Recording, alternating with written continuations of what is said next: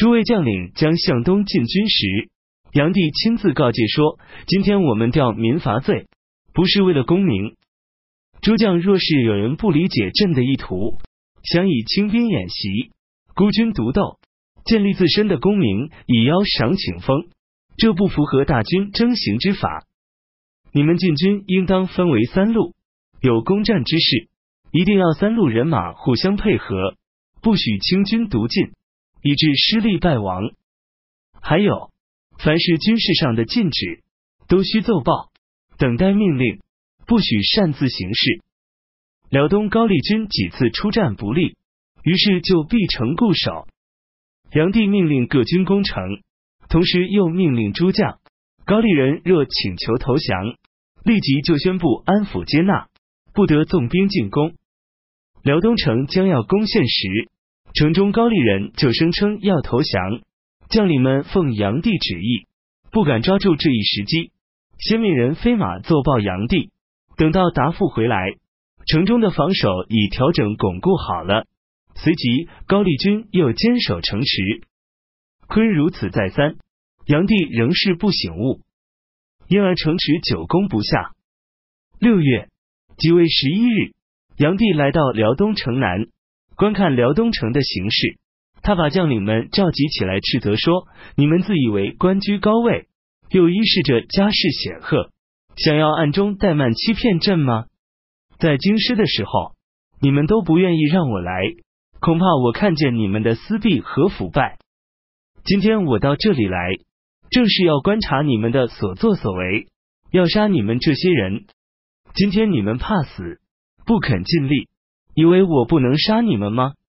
诸将都惊惧，站立而变了脸色。炀帝因此就留在辽东城西几里外的地方，住在六合城。高丽的城池都各自坚守，未能攻下。又一位大将军来护儿率领江淮水军，船只连绵几百里，渡海先行，从水进入高丽。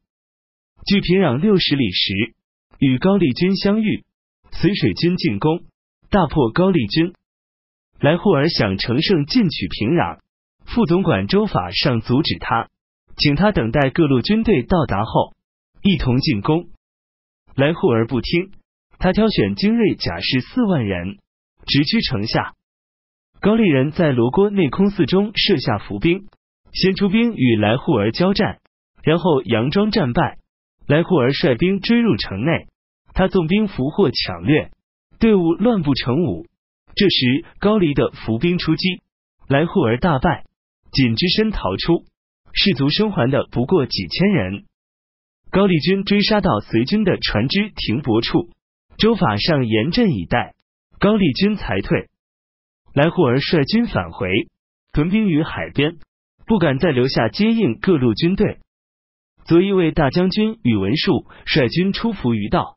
右一位大将军于仲文率军出月浪道，左骁卫大将军金元衡率军出辽东道，右一位将军薛世雄率军出沃举道，左屯卫将军辛世雄率军出玄兔道，右一位将军张锦率军出襄平道，右武后将军赵孝才率军出碣石道，州郡太守简教左武卫将军崔洪生率军出遂城道。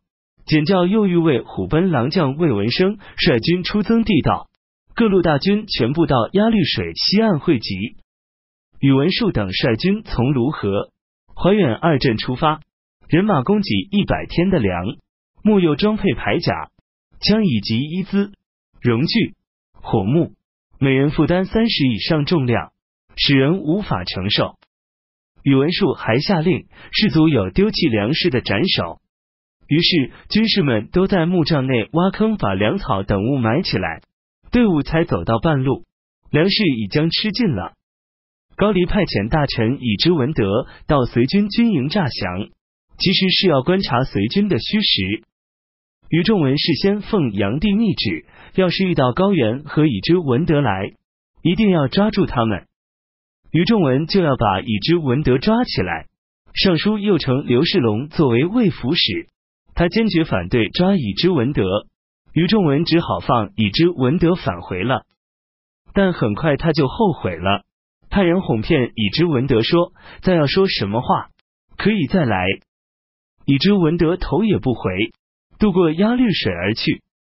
于仲文与宇文述等人因为让已知文德跑掉了，内心不安。宇文述因为粮食已尽，想要返回。于仲文建议派精兵追捕以之文德，可以立功。宇文述坚决反对。于仲文发怒说道：“将军依仗着十万之众，却不能打败小贼，有什么脸面去见坤圣上呢？况且我这次出行本来就知道不会有功，为什么呢？古时的良将能够成功的人。”凡军中的事都由一人做主，现在各有各的心思，怎么能战胜敌人呢？当时杨帝认为于仲文有计谋，命令各军要向他咨询汇报，并听从他的调动指挥，因此才有他这一番话。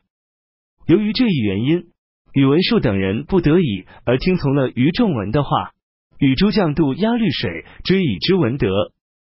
以知文德见宇文述的士卒面有饥色，因此故意让随军疲乏。每次与随军交战，立即就退走。宇文述在一天之中七战七捷。宇文述既依仗着突然而来的胜利，又迫于各种议论的压力，于是率军进攻，东渡萨水，在距平壤城三十里处，凭借山势扎营。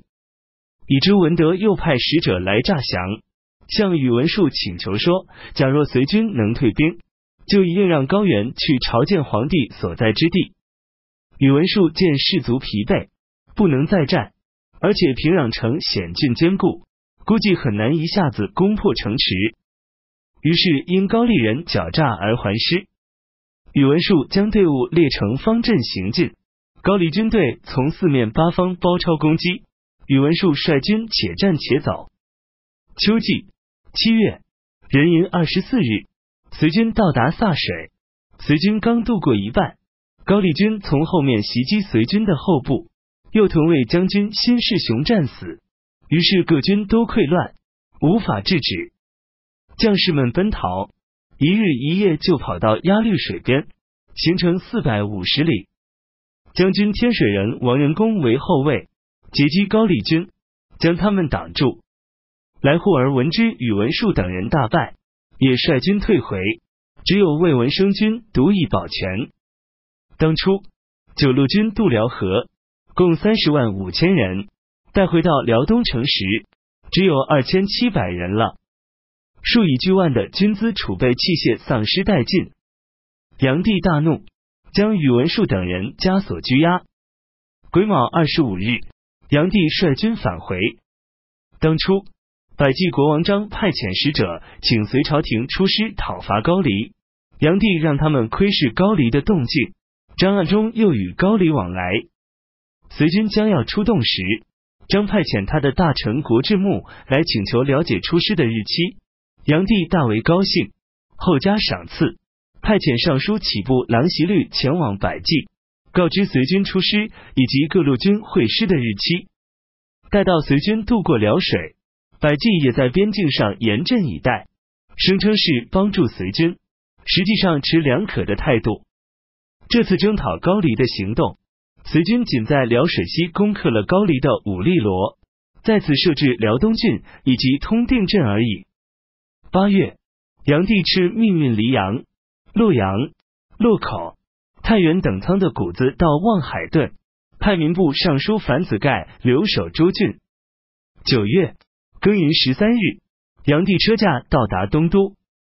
冬季十月甲寅初八，工部尚书宇文恺去世。十一月己卯初三，炀帝以宗室女为华容公主，嫁给高昌。宇文述向来就受到炀帝的宠信，而且他的儿子宇文士及娶了炀帝的女儿南阳公主，因此炀帝不忍处死宇文述。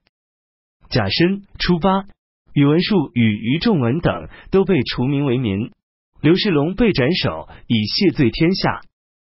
萨水之败，高丽军在白石山追击围困薛世雄军，薛世雄奋勇攻击，将高丽军打败，因此薛世雄单独受到免官的处分。任命魏文为金紫光禄大大夫。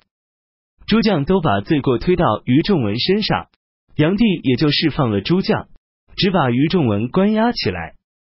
于仲文忧愤成病，发病极重，于是放他出狱，在家中去世。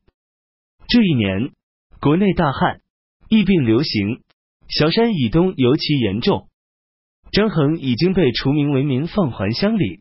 炀帝经常让张衡的亲属窥视张衡的行动。